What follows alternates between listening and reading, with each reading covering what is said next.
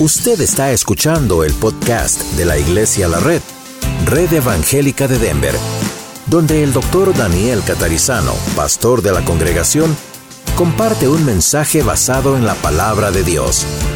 Ahora abra su corazón y permita que en los próximos minutos el Señor le hable y le bendiga.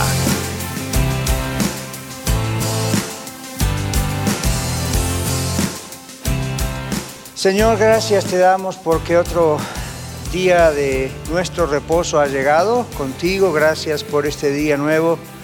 Pedimos que tú tomes control de esta clase, luego del servicio, de nuestras prácticas en compañerismo, de las oraciones, de los cantos, del mensaje, de la lección. Te alabamos, Señor, porque tú nos das la libertad en Cristo y la libertad de estar en este lugar. Toca nuestros corazones Ayúdanos a aprender, ayúdanos a compartir. Háblanos, Señor, durante todo este día. Te damos gracias en el nombre de Jesús. Amén. Espero tengan sus Biblias a mano. Vamos a abrir en el libro de Judas, allí al fondo del Nuevo Testamento. Y luego vamos a ir a nuestra lección. Hoy vamos a hablar de la secta La Luz del Mundo. ¿Escucharon hablar de esa secta? En México se ha hecho wow, wow, wow, muy popular, terrible. Así que vamos a hablar de eso, pero vamos a tener abierta la Biblia en el libro de Judas. Judas es un libro que fue, este por supuesto no es Judas el Iscariote el que entregó a Jesucristo, este es otro Judas, entonces eh, un medio hermano de Jesús parece.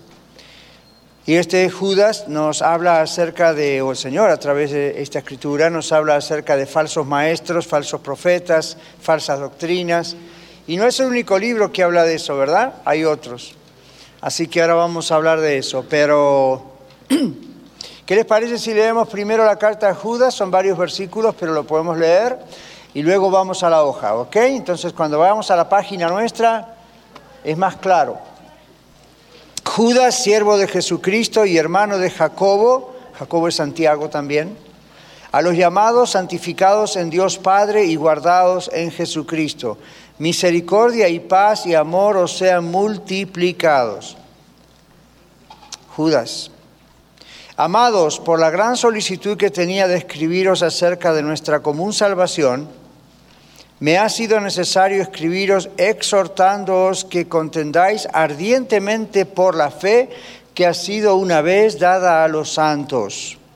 Porque algunos hombres han entrado encubiertamente, los que desde antes habían sido destinados para esta condenación, hombres impíos, que convierten en libertinaje la gracia de Dios, de nuestro Dios, y niegan a Dios el único soberano y a nuestro Señor Jesucristo mas quiero recordaros que ya una vez lo habéis sabido, que el Señor, habiendo salvado al pueblo, sacándolo de Egipto, después destruyó a los que no creyeron. Y a los ángeles que no guardaron su dignidad, sino que abandonaron su propia morada, los ha guardado bajo oscuridad en prisiones eternas para el juicio del gran día como Sodoma y Gomorra y las ciudades vecinas, las cuales de la misma manera que aquellos, habiendo fornicado e ido en pos de vicios contra naturaleza, fueron puestas, por ejemplo, sufriendo el castigo del fuego eterno. No obstante, de la misma manera, también estos soñadores mancillan o manchan la carne, rechazan la autoridad y blasfeman de las potestades superiores. Pero cuando el arcángel Miguel contendía contra el diablo o con el diablo, disputiendo con él por el cuerpo de Moisés, no se atrevió a proferir juicio de maldición contra él, sino que dijo, el Señor te reprenda. Pero estos blasfeman de cuantas cosas no conocen y en las que por naturaleza conocen se corrompen como animales irracionales. Hay de ellos, porque han seguido el camino de Caín y se lanzaron por lucro en el error de Balaam y perecieron en la contradicción de Coré. Estos son manchas en vuestros ágapes, que comiendo impúdicamente con vosotros se apacientan a sí mismos, nubes sin agua, llevadas de acá para allá por los vientos, árboles otoñales sin fruto, dos veces muertos y desarraigados, fieras ondas del mar, que espuman su propia vergüenza, estrellas errantes para las cuales está reservada eternamente la oscuridad de las tinieblas. De estos también profetizó Enoc, séptimo desde Adán, diciendo, He aquí vino el Señor con sus santas decenas de millares para hacer juicio contra todos y dejar convictos a todos los impíos de todas sus obras impías que han hecho impíamente y de todas las cosas duras que los pecadores impíos han hablado contra él. Estos son murmuradores, querellosos, que andan según sus propios deseos, cuya boca habla, ¿qué cosa? Cosas infladas, adulando a las personas para sacar provecho. Pero vosotros, amados, tened memoria de las palabras que antes fueron dichas por los apóstoles de nuestro Señor Jesucristo, los que os decían, en el postrer tiempo habrá burladores que andarán según sus malvados deseos. Estos son los que causan divisiones, los sensuales, que no tienen al Espíritu. Pero vosotros, amados, edificados sobre vuestra santísima fe, orando en el Espíritu Santo, conservados en el amor de Dios, esperando la misericordia de nuestro Señor Jesucristo para vida eterna. Algunos que dudan, convencedlos. A otros, salvad, arrebatándolos del fuego. Y de otros, tened misericordia con temor, aborreciendo aún la ropa contaminada por su sangre. Y aquel que es poderoso para guardaros sin caída y presentaros sin mancha delante de su gloria con gran alegría, al único y sabio Dios, nuestro Salvador, sea gloria y majestad, imperio y potencia ahora y por todos los siglos. Amén. Bueno, si alguna vez le preguntan si leyó aunque sea un libro de la Biblia, acaba de leer un libro. Una de las cartas más pequeñas. Pero es cierto. Ahora, leímos esto porque cuando nos enfrentemos en la página que tenemos frente a nuestra vista con relación a esta secta, dentro de las muchas que hemos estudiado, tienen características muy similares, ¿verdad? Son burladores, son amadores de sí mismos más que de Dios, son personas que causan divisiones, son sensuales, son personas que buscan lo suyo y no lo de los demás. Pero después hay características en el aspecto doctrinal y teológico que también son herejías o errores. Ahora, Yendo a la hoja dice al estudiar, y esto es todo un gran artículo que yo saqué, adapté un poquito, pero es un gran artículo, como dice por ahí, de Paul Stilwell, que está en México y, o, pertenece a una organización que se llama Mexico Missions. Así que esto es directamente de una fuente fidedigna, de una fuente que le podemos creer porque está allí involucrado. Ok, prestemos atención, no se me adelanten, no se atrasen, ok. Al estudiar la secta a la luz del mundo, nos enfocaremos principalmente en la manera en que veneran a sus líderes. Este grupo difiere de otras sectas en dos puntos principales, dice Stilwell.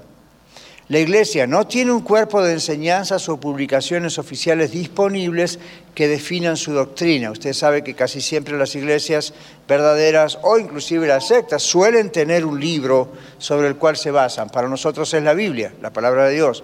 Para ellos es quien quiera haya escrito algo. ¿okay? Y lo determinan. En el caso de esta secta, La Luz del Mundo, no hay un libro específico. No hay un lugar donde uno pueda ver y, ok, esta es definitivamente la doctrina de ellos.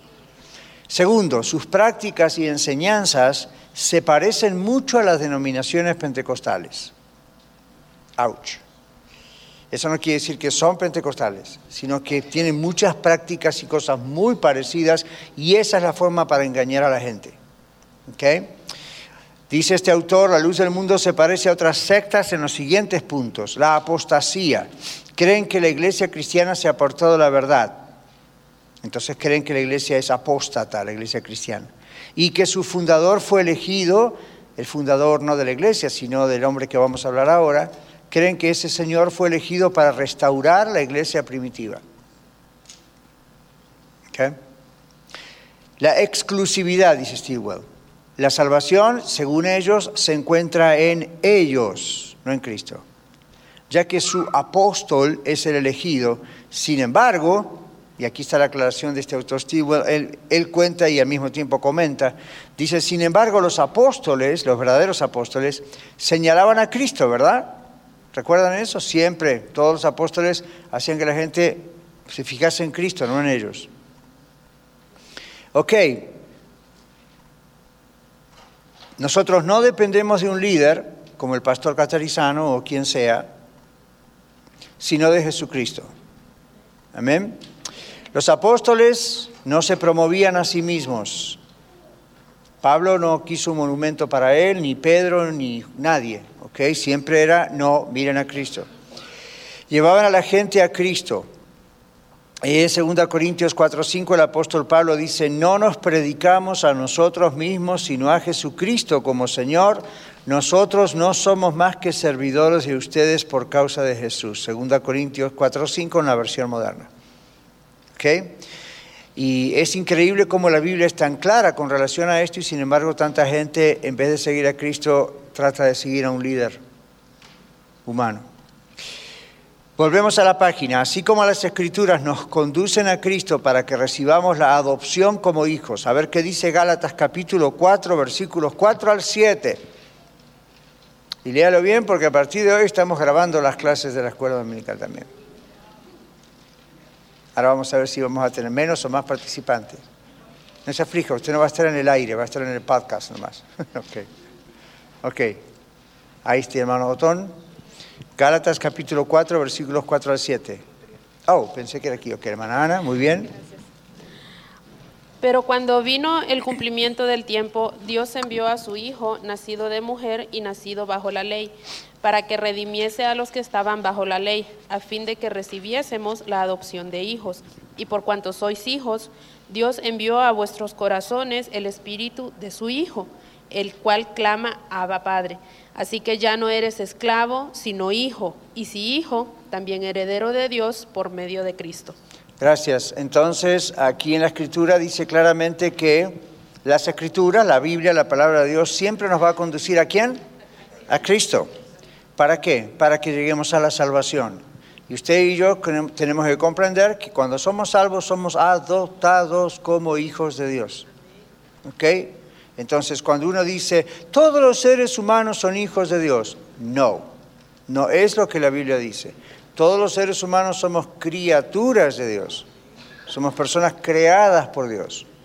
Y Dios quiere que todos seamos hijos de Dios. Es un proceso de adopción.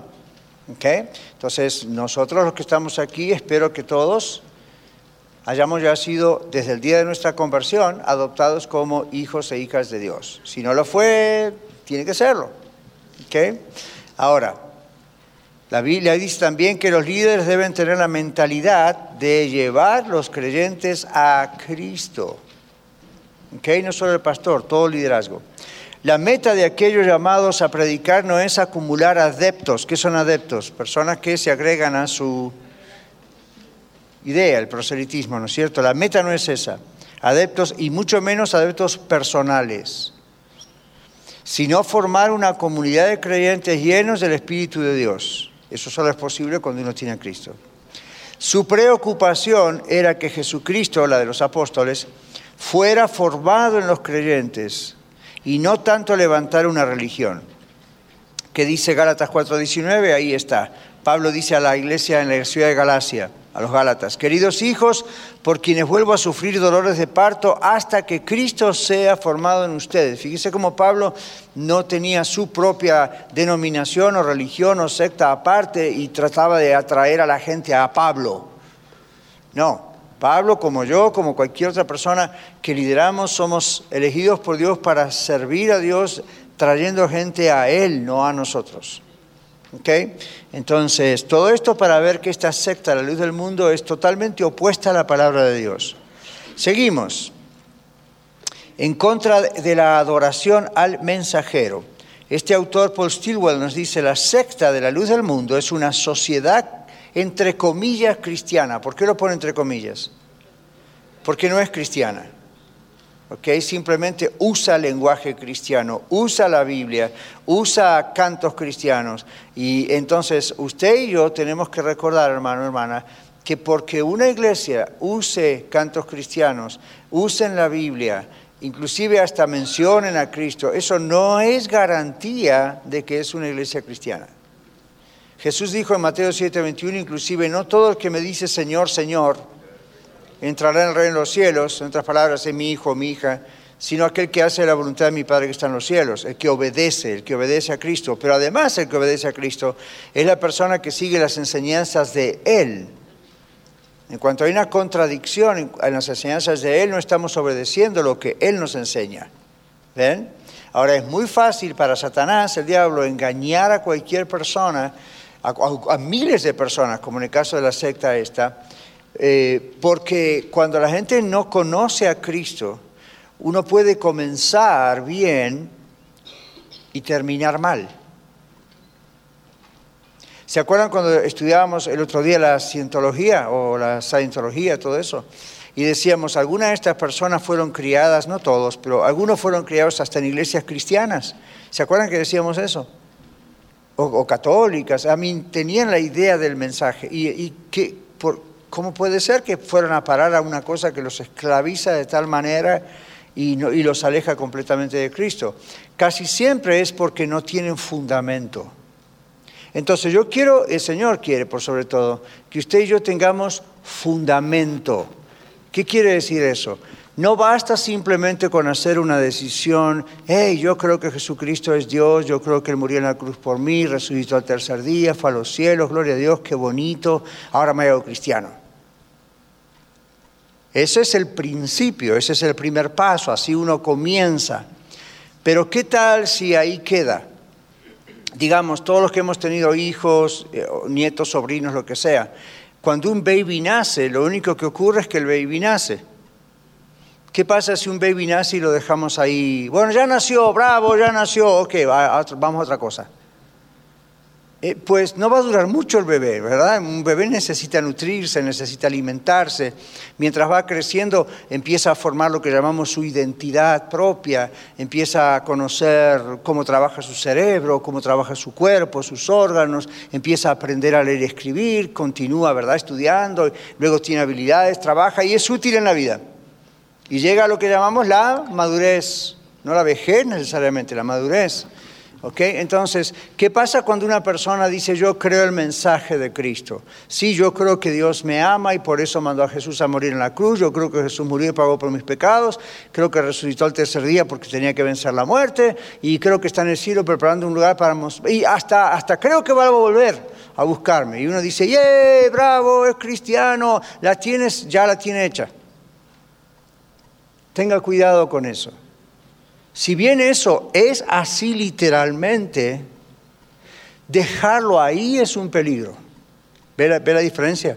Dejarlo ahí y pensar, hey, ya firmé mi pasaporte, ya soy ciudadano, o ya tengo el seguro para no irme al infierno, me voy al cielo. Eh, cuidado, ese fue solamente el primer paso. Si ese primer paso fue genuino, fue de verdad, la persona va a necesitar naturalmente comida espiritual. Y esa comida espiritual no es solamente, a ver, la teología, la doctrina, eso es indispensable también, pero va a necesitar ser formada o ser formado en los caminos del Señor. ¿Cómo nos forma el Señor en esos caminos? ¿Cómo nos forma Él en su contacto, en contacto con Él? En primer lugar, tenemos que conocer la palabra de Dios bien, para no ser engañados, para no ser llevados de aquí para allá, dice la Biblia, por cualquier viento de doctrina. Primera cosa. Segunda cosa, cuando vienen las pruebas, los problemas, las dificultades, son parte de la escuela de Dios para que nosotros podamos poner en práctica lo que estamos aprendiendo y entonces ser firmes. Ahí es cuando yo le llamo a los problemas el gimnasio de Dios. ¿Ok? Entonces yo no sé usted, a mí no me gusta siempre lo del gimnasio, duele. Pero la única forma en que un músculo crez- crezca es que duela, ¿sí o no? Y los mismos entrenadores, cuando uno está levantando pesas o corriendo en la cinta o, en terapia o algo y uno dice, basta, me duele, y entonces el, el profesional dice, excelente, en ese momento su músculo está creciendo. Quiere tener esos músculos grandotes y fuertes, no va a ocurrir sin dolor. El dolor y dice, ok, ahí está el músculo creciendo. Entonces usted tira la toalla, cuando duele, no crece. Queda enano espiritualmente. Entonces, ¿qué pasa? Esas son las personas que son pescaditos fácil para cualquiera de estas sectas agarrarlas para ellos. Y usted dice, ¿por qué, pastor? Es simple, para mí es simple. Una persona que no quiere saber nada con la religión, con Dios, generalmente no se mete en las sectas, ¿se dieron cuenta? No cae en religiones falsas, ¿se dieron cuenta? porque simplemente no le interesa nada de eso. A menos que esté pasando un momento de crisis, de dolor y esté buscando en esa secta o religión falsa un alivio a algo. Pero por lo general no se meten. Saben que casi siempre los miembros de sectas son gente que han tenido alguna experiencia en alguna iglesia, sea católica o cristiana, evangélica. Eh, pasa eso.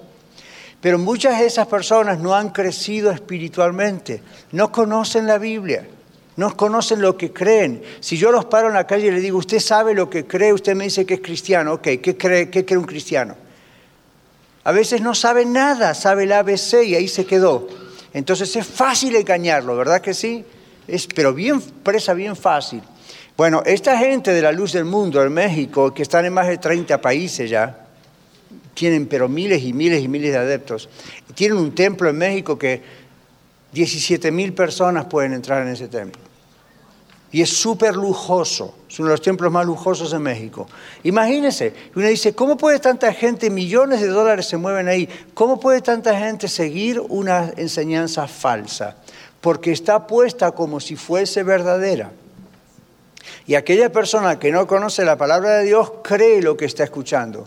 Porque, hey, están leyendo la Biblia, dicen ellos hey, estamos cantando lo mismo que cantan las iglesias cristianas, o hey, you know, es posible que la iglesia cristiana como institución, dicen ellos, es apóstata, por eso este hombre que levantó, ya lo vamos a ver quién es, este hombre que Dios levantó tuvo esta visión y vamos a seguirlo porque Él es ahora el nuevo Cristo, o Él es y usted dice, ¿cómo voy a seguir a eso? Pero ¿por qué cree que estamos hablando de esto hoy en la red? Para que no suceda nunca. ¿Okay? Tenemos que abrir los ojos, tenemos que estudiar profundamente la Biblia o es bien fácil caer. Bien fácil, es más fácil de lo que usted cree. Es más, la Biblia tiene un texto que dice, al que piensa estar firme, mire que no caiga. Entonces uno está constantemente profundizando en las escrituras, constantemente orando. En el libro de Hebreos, ahí al final de la Biblia casi dice, no debemos dejar de congregarnos como algunos tienen por costumbre, sino estimularnos al amor, a las buenas obras, exhortándonos unos a otros. ¿Por qué? En cuanto usted ve que alguien empieza a deslizarse, tómese el privilegio de exhortarle. Hermano, hermana, estás yendo por mal camino. Esta semana, antes de volver a la hoja, o la semana anterior, no está Kevin aquí para preguntarle, pero alguien en la radio nos, nos dijo por teléfono, y no me acuerdo el nombre de esa secta, pero anda una secta por aquí, la vamos a estudiar y la vamos a investigar y yo les digo que lo vamos a hablar acá, clarito. Pero anda una secta por ahí ahora que se está llevando a creyentes de algunas iglesias. Le están diciendo todavía sus oraciones no han sido respondidas, si usted tiene tiene ansiedad, no siente paz. Venga, miren, yo lo voy a llevar a este lugar y en este lugar van a hacer esto y lo otro. Y la gente dice, well, why not? A lo mejor es la voluntad de Dios. A lo mejor es un instrumento de Dios que vaya con esta gente. Y luego salen de ahí y dicen, sí, me hizo bien, me siento mucho mejor. Y ahí está el engaño. Porque entonces dice, me hizo bien, me siento mucho mejor, quiero volver. En cambio, ¿Cristo qué hace? ¿Qué hace en una iglesia cristiana? Venga el Señor, usted se entrega a Cristo, usted es salva, usted es salvo y mañana lo espera un problemón. Flor de problema.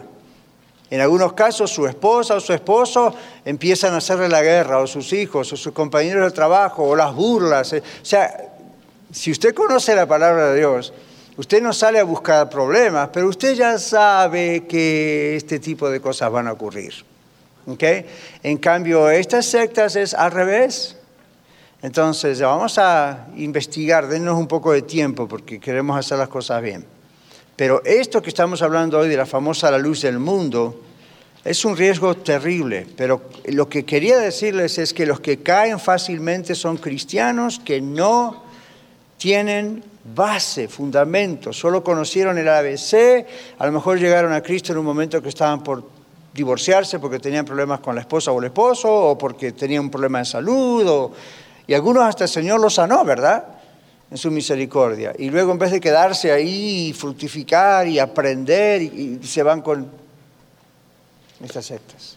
Entonces yo decía hoy, el viernes, perdón, en la radio, ¿no? Que cuando está esa pregunta, uno ¿Por qué va a otro lugar? ¿No le satisface Jesucristo?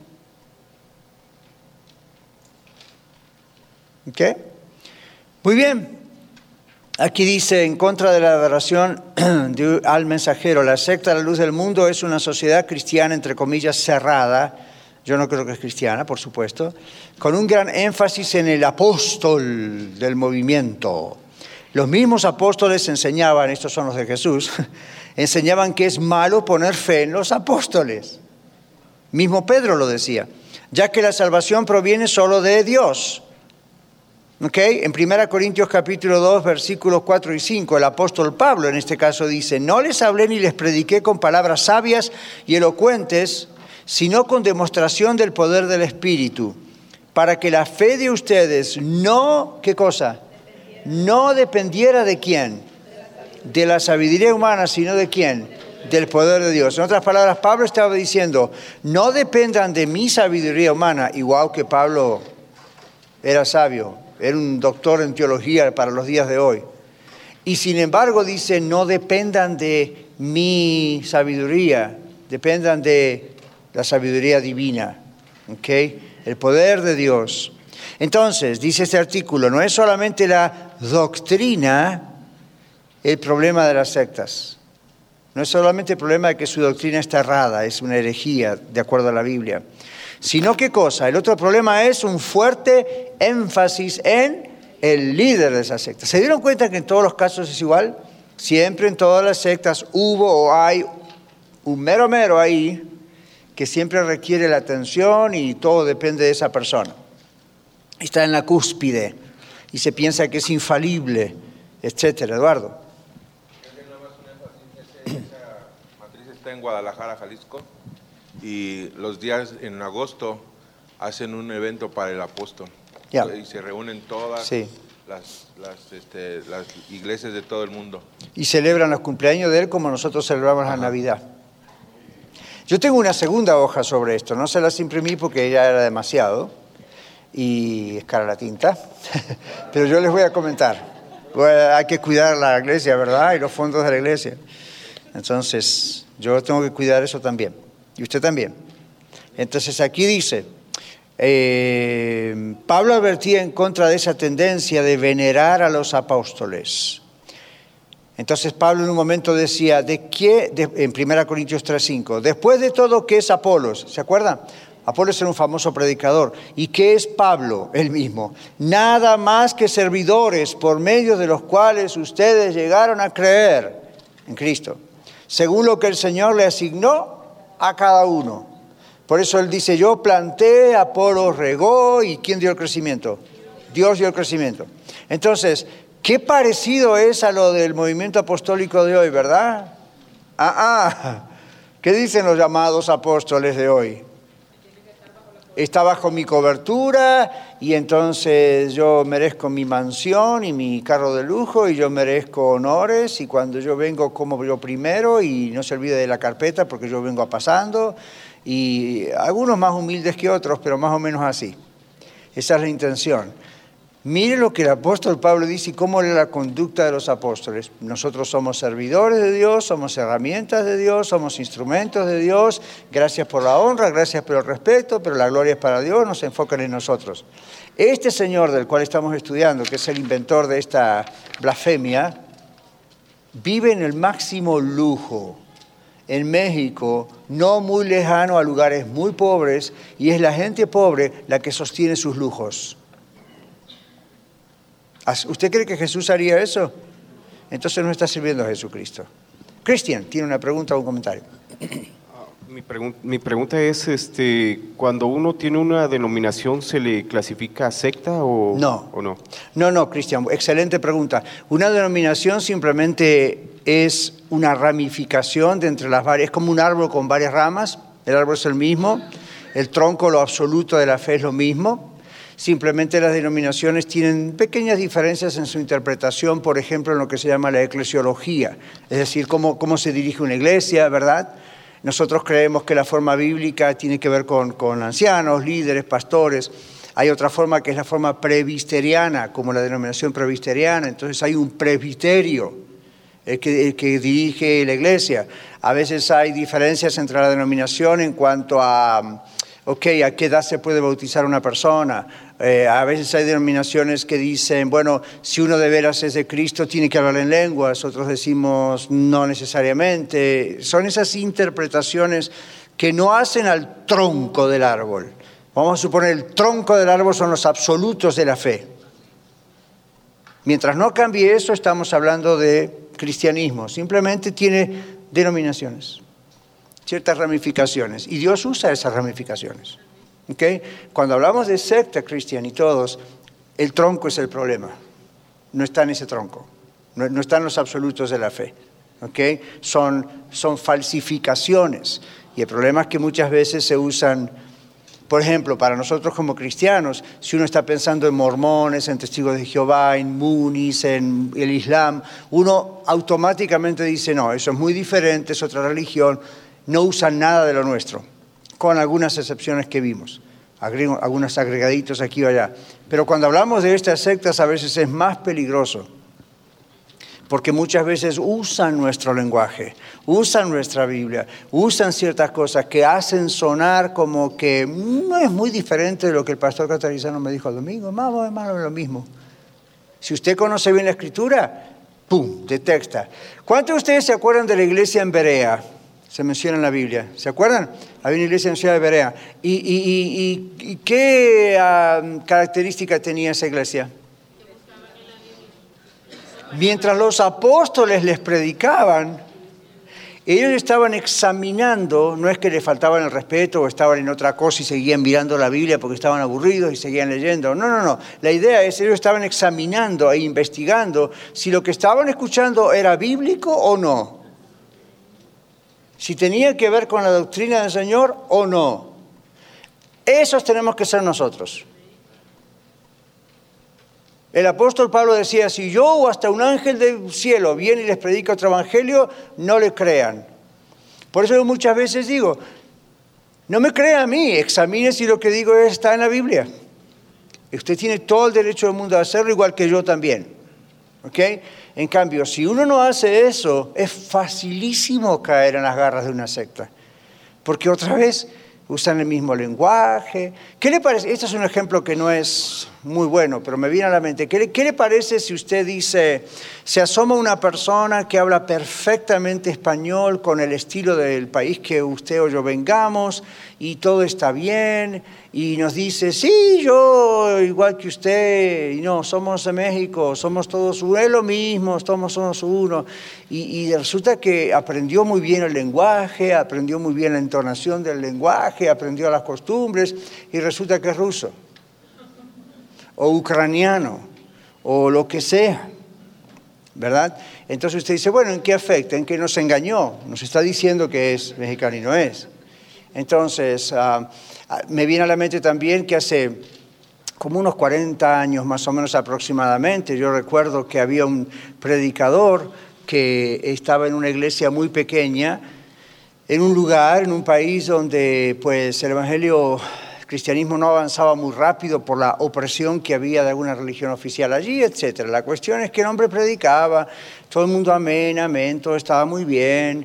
A algunos no les gustaban algunas cositas, pero bueno, no, siempre podemos ser figurita de agrado a todo el mundo, ¿verdad? De pronto, en medio de una predicación, y era una iglesia que con menos de todas las clases, eh, nosotros acá el domingo pasado éramos 80 en la clase, esta iglesia no tenía ni 30. ¿Ok? Y una iglesia. La cuestión es que uno de los líderes de la iglesia interrumpió de repente a ese pastor y le dijo, pero se imaginan, lo miró y le dijo, usted es comunista. ¿Se imaginan interrumpir el mensaje? Toda la gente se quedó como, ¿what? No, ¿Cómo va a ser eso? Por empezar, es una falta de respeto. El pastor está predicando.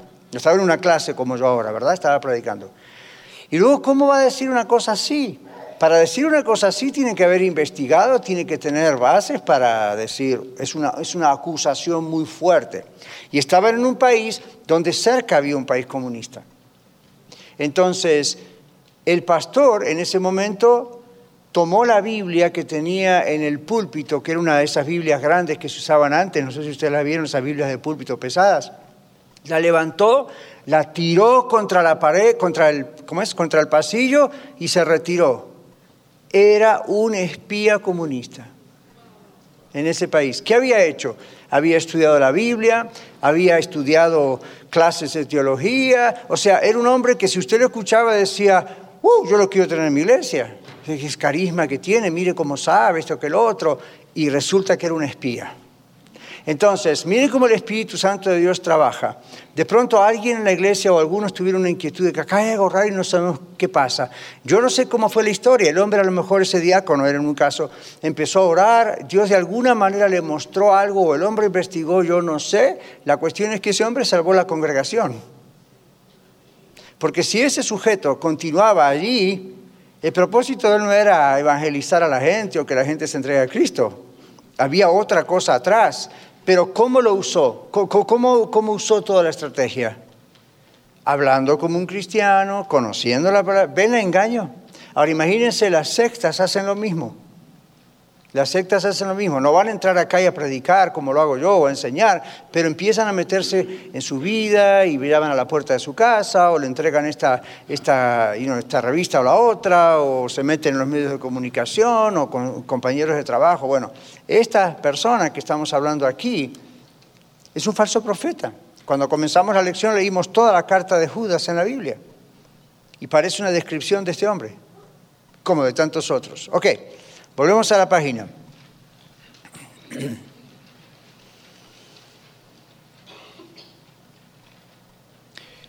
En contra de adueñarse, la Biblia enseña sumisión mutua. Hi, how are you? Come help me teach you a lesson. All right, good. Muy lindos los niñitos. ¿Les gustan los niños? Qué bueno, a mí también. All right en contra de adueñarse. La Biblia enseña sumisión mutua entre los hermanos y obediencia a los líderes. Y también advierte que los creyentes no deben dejarse esclavizar por líderes religiosos. ¿Se dan cuenta lo que significa obediencia? Obediencia no es que usted es mi esclavo y me tiene que obedecer a ciegas. No, la Biblia en 1 Pedro 5 dice que el pastor, los ancianos, los líderes, no podemos enseñorearnos de la congregación. ¿De qué palabra viene enseñorearse? De Señor. Entonces una cosa es obedecer, seguir el respeto, hay un liderazgo, hay una visión, hay una misión, uno no tiene que hacer otro camino paralelo, fine. Pero eso es muy diferente de estar todo el día, yes sir, Yes, sir. No me importa, no importa, no, no, no entiendo ni lo que está diciendo, pero ven, en las sectas no hay un pastorado, en las sectas hay un líder autocrático, hay una especie de tirano religioso y se hace lo que él dice o, ¿ok? Murió.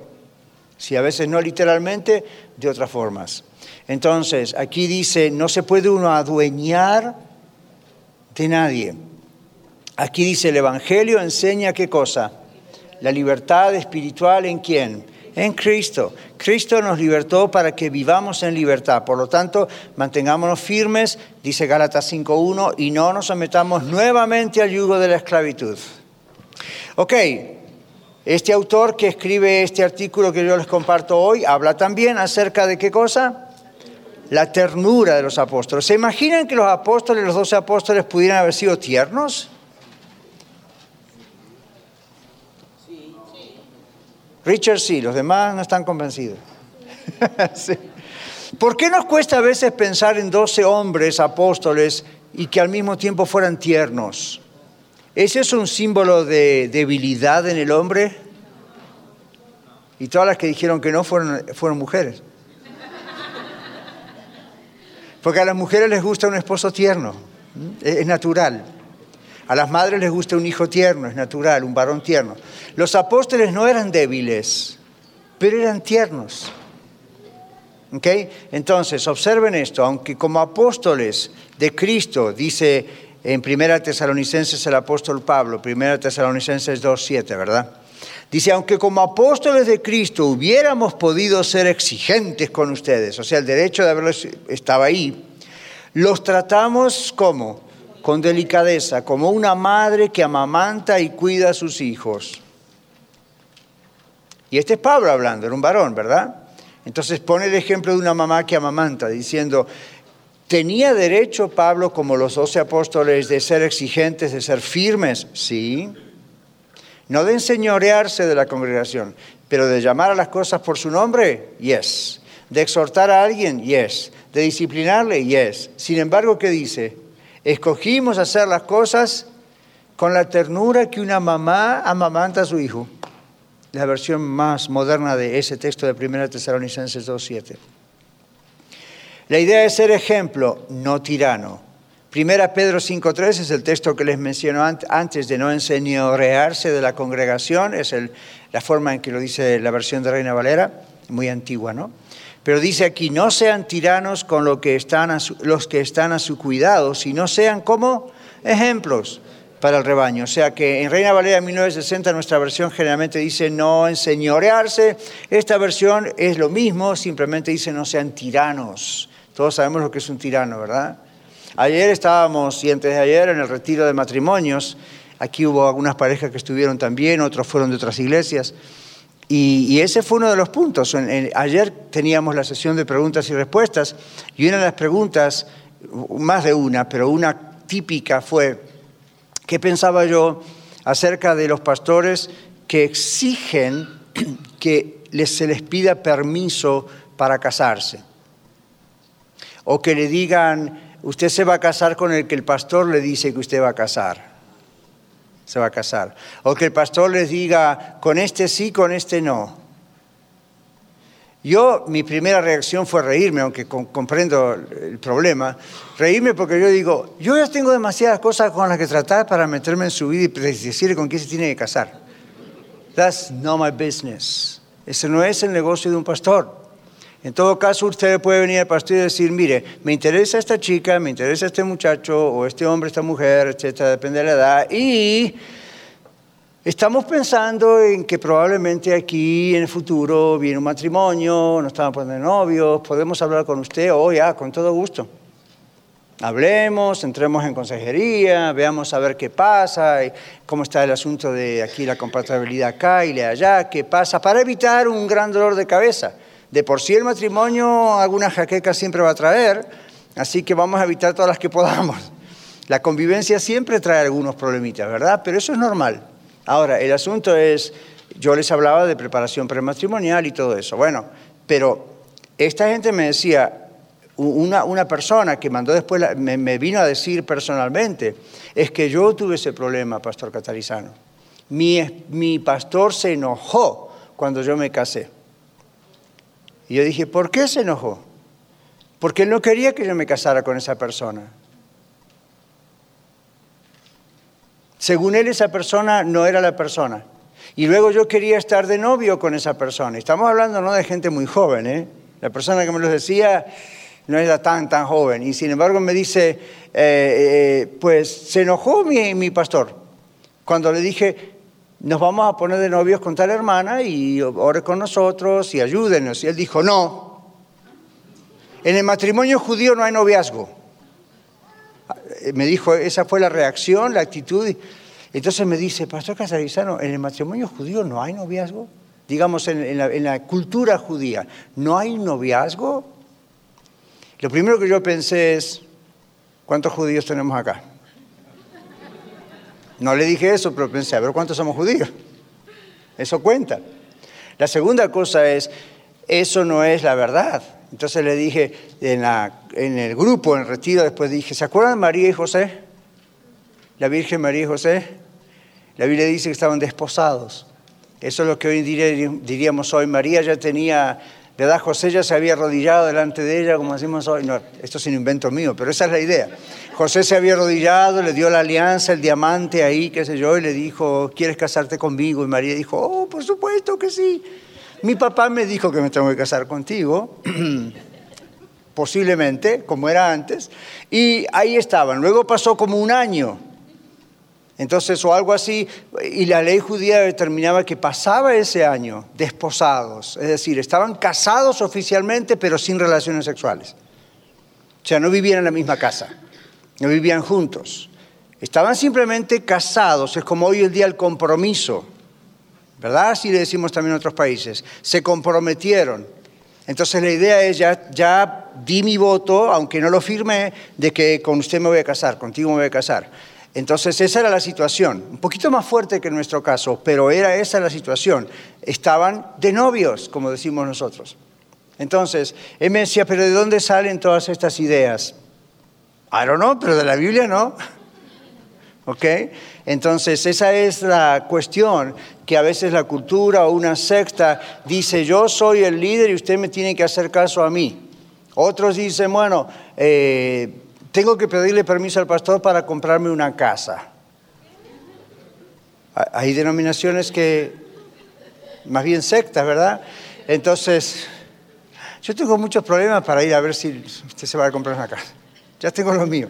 Entonces, si usted se quiere comprar una casa y es una buena idea decir, pastor, como a otros hermanos también, ¿verdad? Hey, oren, me ayudan a orar para que no vaya a meter la pata, ¿verdad?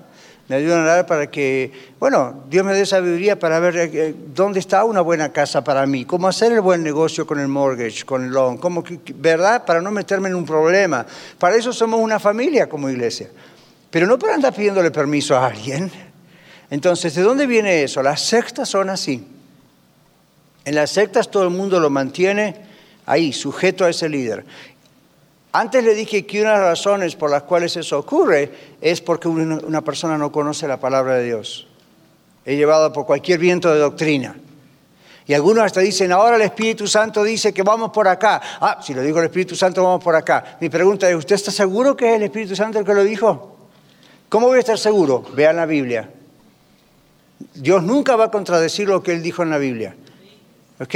Entonces, por eso Pablo decía, no me importa si yo o un ángel baja del cielo y les predico un evangelio diferente, sea anatema. Wow, ¿ok? Ya eso es demasiado fuerte. Entonces, ahí va la cosa. No es posible. Pero ¿por qué la gente cae en eso? Una es porque, como decíamos recién, no conoce la palabra de Dios. Así que, hermano, hermana, coma la palabra de Dios, devóresela y entiéndala, compréndala bien. Estúdiela cada vez más, especialmente en estos tiempos. El otro día alguien dijo que nuestros jóvenes posiblemente no van a poder enfrentar el desafío del Islam porque no conocen la palabra de Dios. Y yo dije, ¡tarán! Nosotros tenemos que enseñar a nuestros jóvenes qué significa el Islam. ¿Okay? No necesito que baje un ángel del cielo para decírmelo. ¡Bum! Esa fue la alarma. Y por eso tenemos una noche para padres cada primer viernes de mes, para ayudar a los padres. Y por eso estamos hablando de estas cosas. La otra razón, antes de dejar a alguien que está haciendo, quiere una pregunta, es, la otra razón es, las sectas agarran a personas inseguras, a personas con problemas emocionales, a personas con problemas matrimoniales, a personas con enfermedades, por las promesas que les hacen, a personas que tienen sus, no, no, son firmes, no saben decir que no, no saben qué argumento tienen para decir que no. Eso es bien fácil. Es casi como si usted va a pescar, el pescado le dice, ¡ay, acá estoy! Es prácticamente eso lo que ocurre. Usted da ese mensaje como diciendo, soy vulnerable, agárreme, pésqueme. Entonces, esas personas, con esos líderes tiranos, aunque sufran como esclavos de ellos, se sienten bien porque lo que necesitan debido a su inseguridad es una mano fuerte. ¿Cómo trabaja la cabeza, verdad? Humana. Necesitan a alguien que los controle, que los dirija. Ah, ahora me voy a meter en aguas calientes, pero aquí va. Algunos de ustedes han escuchado o sido víctimas en el pasado de lo que se llamaba el núcleo de los doce o algo similar, ¿verdad? ¿Por qué dio tanto... ¿Ah, ¿Cómo? Bueno, el G12, el grupo 12. ¿Por qué dio tanto resultado en el país donde se originó el grupo de los 12? Por la situación política, por la situación sociopolítica. Se, se han hecho estudios sobre eso. ¿Por qué dio tanto resultado el G12 en Colombia en ese momento y dio resultado acá, pero como que empezó a desaparecer, hizo tantos estragos y en otros países dio resultado, pero también, ¿qué pasaba? En Colombia, en el momento que se originó, eso era algo que proveía cierto sentido de seguridad o sensación de seguridad a la gente en medio de tanto caos. Entonces, Cuando vinieron aquí a promocionarlo o a otros países, la gente no tuvo en cuenta ese asunto y dijo, todo suena muy bonito. Ahora, Dios es muy misericordioso y clemente, lento para la ira y grande misericordia, dice la Biblia. Entonces, algunas personas fueron salvas y algunas personas eso les ayudó. Pero observen cómo era el sistema. El sistema fue, si bien algunas personas les ayudó, otras personas decían, no sé cómo salir de esto. Estoy todos los días con este asunto, estoy perdiendo mi matrimonio, estoy perdiendo a mis hijos, ya estoy perdiendo mi dinero, estoy perdiendo todo porque esto es casi más poderoso que el Evangelio, no puede ser. Entonces, ven como algo que inclusive nació con una buena intención se puede deformar fácilmente cuando uno no estudia qué es lo que pasa. Un pastor me vino a decir a mí hace unos años atrás, cuando eso aquí era una moda, me dijo, hermano, pastor, colega, ¿qué puedo hacer? Digo, ¿qué pasa? Están llegando a mi iglesia algunos de ciertas iglesias que están con el G12 y me quieren robar los miembros. ¿Y cómo lo hacen? Vienen y les dicen, ¿por qué usted está acá? Esta iglesia es muy pequeñita. Dios le llama una iglesia poderosa, grande, donde usted pueda fructificar. Esto no es de Dios. Venga con nosotros. Le vamos a visitar a su casa. Vamos a tener unos estudios. Le vamos a... Y alguna gente se iba. Entonces, yo le dije, hermano, dile a tu congregación que esa misma actitud es diabólica, no es de Cristo. Aunque estén usando un lenguaje de Cristo, esa actitud de venir. Si ellos quieren conquistar a gente para Cristo, bueno, vaya a pescar afuera, con la gente que no tiene Cristo. O si el Señor los manda, el Señor los mande Él. Como ha pasado aquí en la muchos de ustedes. Pero no andar por ahí en iglesia en iglesia. ¿Pero por qué pasa eso? Porque hay un líder que controla todo ahí arriba y dice, esto es lo que Dios me dijo que hay que hacer. Y los demás dicen, sí Señor, sí Señor, sí Señor. Wait a minute. ¿Siempre ven el valor de conocer la Biblia? ¿Sí o no? All right. Mano Eduardo. Se rige en los, en los estatutos de ellos. ¿Hay alguna consecuencia? ¿Los, eh, los corren o Oh, sí. ¿qué, qué es lo que pasa? Sí, sí, bueno, los declaran apóstatas como a todos nosotros que no participamos con ellos, los declaran malditos, los maldicen, no tiene nada que temer usted por eso, pero digamos, haría eso. Algunas sectas les cortan la lengua. Ustedes conocen a los masones, la secta masónica, que aquí es súper popular en los Estados Unidos. Hay edificios masónicos y en Europa. Ahora, a uno le puede causar un poco de gracia, como diciendo, ah, come on. Yo tuve alumnos en la escuela de ministerios en Houston. Me acuerdo, dos de ellos habían llegado al grado 33. Que para los que han estudiado la secta de los masónicos o la logia masónica es uno de los grados máximos. Y les dijeron, si ustedes renuncian, este es el castigo. Y ellos dijeron, nosotros sabemos que eso se hace porque estábamos ahí adentro. Les cortan la lengua. Pues dice, pero eso está en contra de la ley. Who cares? Ellos tienen tanto poder que pueden pagar a un juez para lo que sea. Entonces, otras sectas, ustedes habrán escuchado historias, ¿verdad? Siempre, Eduardo, hay una consecuencia difícil. A veces raptan los hijos, a veces hay un problema con el trabajo, misteriosamente alguien desaparece. No crean que estos son cuentos, ¿eh? Yo ya tengo varios años en este planeta Tierra y he visto algunas de esas cosas. Richard. Ahí lo vamos a hablar. Ujú. Ellos dicen nuestro príncipe. Ya. Bueno, justamente está en la parte final de la hoja. Tenemos unos 10, unos 5 minutos. Cuando habla de la ternura de los apóstoles, luego la contrapartida es, consideran a su líder máximo Samuel Joaquín Flores, hijo del Ecuador Aarón Flores. ¿Han oído esos nombres? ¿No? Ok, ya los oyeron. Como un apóstol elegido para restaurar la iglesia primitiva. ¿Se acuerdan cuál es la iglesia primitiva, verdad? Pentecostés, los primeros cristianos. Aquí no está diciendo vamos a restaurar las buenas prácticas de la iglesia primitiva como el amor, el leer siempre la palabra, el orar constantemente. Acá están diciendo es como que una institución llamada iglesia primitiva tiene que ser resucitada. Es muy diferente. La iglesia demuestra, dicen ellos, un estricto pastoreo, yo ni le llamaría iglesia, pero bueno, un estricto pastoreo sobre los miembros en cuanto a su vida diaria, como les decía antes. Sus miembros o adeptos le atribuyen a su apóstol de Jesucristo, entre comillas, porque eso es lo que él dice que es, obviamente no es. El poder para salvar sus almas de la condenación eterna en un concepto que algunos han llamado apóstol salvador. Creen que Samuel, Samuel Joaquín Flores, es mayor que el apóstol Pablo. Otras características de esta secta son la veneración de su fundador, ustedes decían antes, ¿verdad? Las celebraciones que tienen el fundador Aarón Joaquín y su hijo y a su hijo Samuel. Insisten que Aarón no está muerto, aunque murió y está en la tumba, pero ellos, no, no, no, no ha muerto. ¿Se dan cuenta cómo, ¿se dan cuenta cómo Satanás enseguece el pensamiento? Forman comunidades aisladas y usan el mismo vestuario formal, faldas largas y corbatas para los varones. Estudio diario en los templos lujosos. Y ahí paré porque se acabó la hoja y si sigo, sigo, es simplemente otra hoja. Pero no se confundan con las faldas. Hoy yo no traje corbata. Si me ven con corbata como el otro día, yo no tengo nada que ver con esta gente, ¿ok? Hay hermanas aquí que están usando faldas largas, no vayan a decir, ah, ah ustedes, es, es su gusto, su gusto, ¿ok? Pero en el caso de ellos es una exigencia. Es una exigencia, como vimos el domingo pasado con el otro grupo. En este caso es una exigencia. Mano Valente, ahí atrás. No, que Joaquín, este señor ya murió el año pasado. Ya. Sí.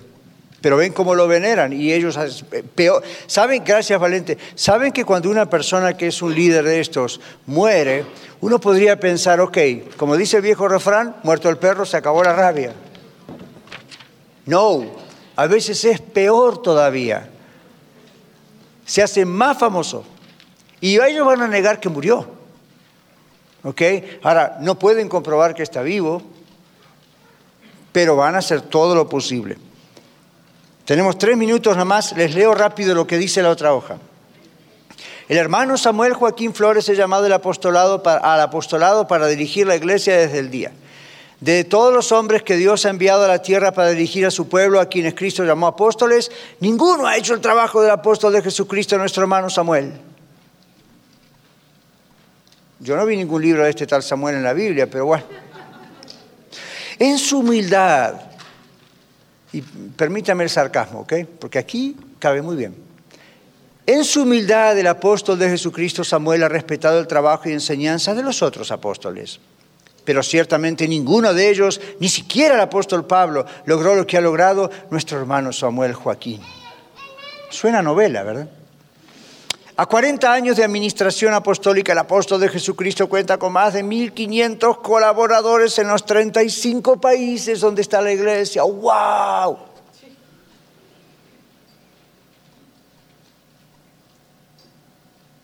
¿Qué más les leo? El apóstol Pablo contó con cerca de 20 colaboradores nada más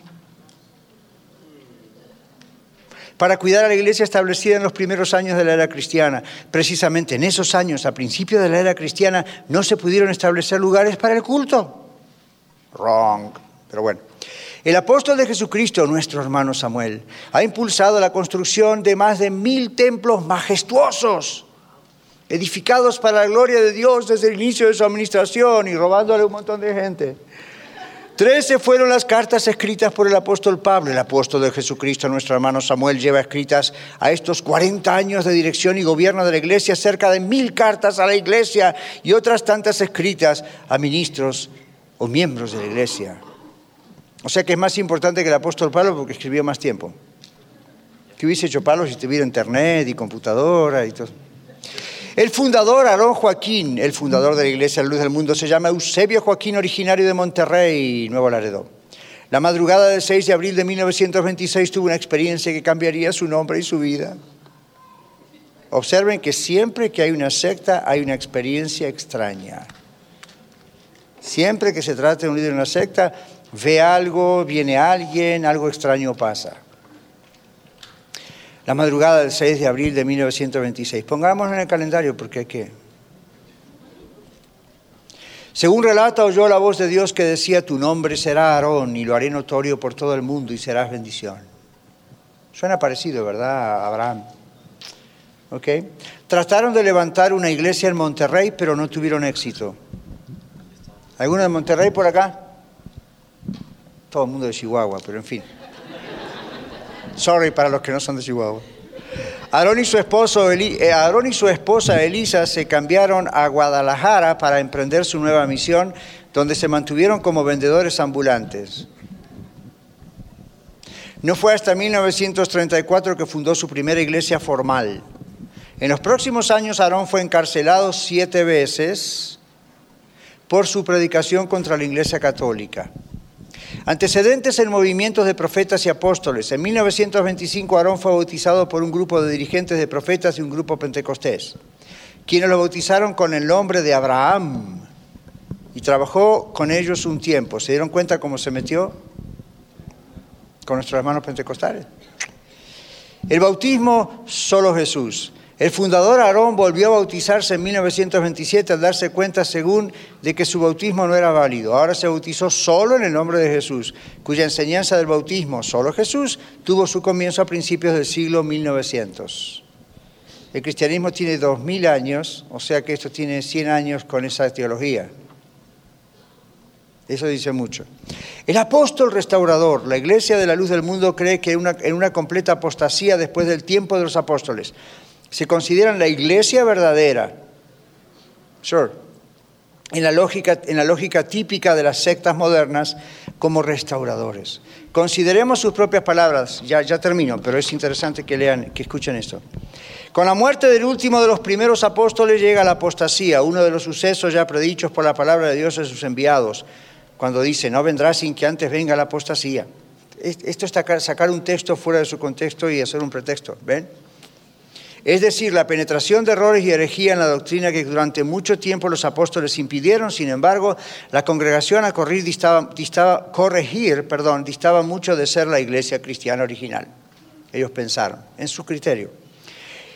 Ella no se había corrompido ni desviado, estaba oculta, y usan el texto de Apocalipsis 12, 14, hasta llegar el tiempo de la restauración de todas las cosas, Hechos 3:21. ¿Cuándo es la restauración de todas las cosas? La Biblia dice cuando venga el Señor Jesucristo, no cuando don Joaquín se le ocurrió. Para el año de 1926, Jesucristo por el Espíritu envía a otro de los apóstoles, a Aarón Joaquín. Aarón Joaquín, suena esta novela, en serio. Le faltaba un tercer nombre y se hacía famoso en Venezuela, usan los tres. Y le envía a restaurar su iglesia. Las enseñanzas y estatutos de la doctrina original se transmiten por revelación para efectuar la obra restauradora, distinguiéndose inmediatamente de los grupos religiosos existentes. Hacia 1964 es reconocido el apóstol de la restauración por aquel que le enviara, con mayúscula. Ah, le sucede en la dirección de la iglesia otro apóstol, llamado Samuel Joaquín, mismo que ha demostrado a lo largo de su ministerio las características de un enviado de Jesucristo. No. Ay, basta. ¿Se dan cuenta? Cuando uno no conoce bien la palabra de Dios, es bien fácil ser arrastrado por cualquier secta. Cuando uno no tiene una relación personal con Cristo, no tiene el Espíritu Santo dentro de uno y es bien fácil ser arrastrado por cualquier viento de doctrina o secta, aún y especialmente las que usan nuestras palabras, nuestros cantos, nuestros himnos, nuestra Biblia, pero mal. Así que esto es una advertencia para mí y para todos nosotros como Iglesia de la Red. Watch out. Cuidado. Cuidado, ¿ok? Especialmente si estamos pasando un momento débil en nuestro matrimonio, o en las finanzas, o en la salud, o en la misma iglesia, quién sabe, cuidado. Cuidado, porque esos son los momentos donde Satanás, nuestro enemigo, envía todas estas codornices aquí y empiezan a haber problemas. Y no son de las buenas codornices. Hermano Rigoberto, y terminamos. a los líderes de estas sectas, ¿de verdad eh, creen ellos totalmente lo que están tratando de enseñar? Eh, ellos mismos están, en- están engañados, que sí se lo creen de verdad, o Al- algunos lo hacen con, ah, con toda la intención de beneficiarse. Hay de los dos grupos, Rigoberto. Algunos están con toda la intención de beneficiarse. La Biblia dice, alguna de esta gente hará mercadería de vosotros. Se los miran a ustedes, a mí, y ven dinero que nos pueden sacar. Pero otros están totalmente endemoniados, totalmente cegados, mentalmente enfermos.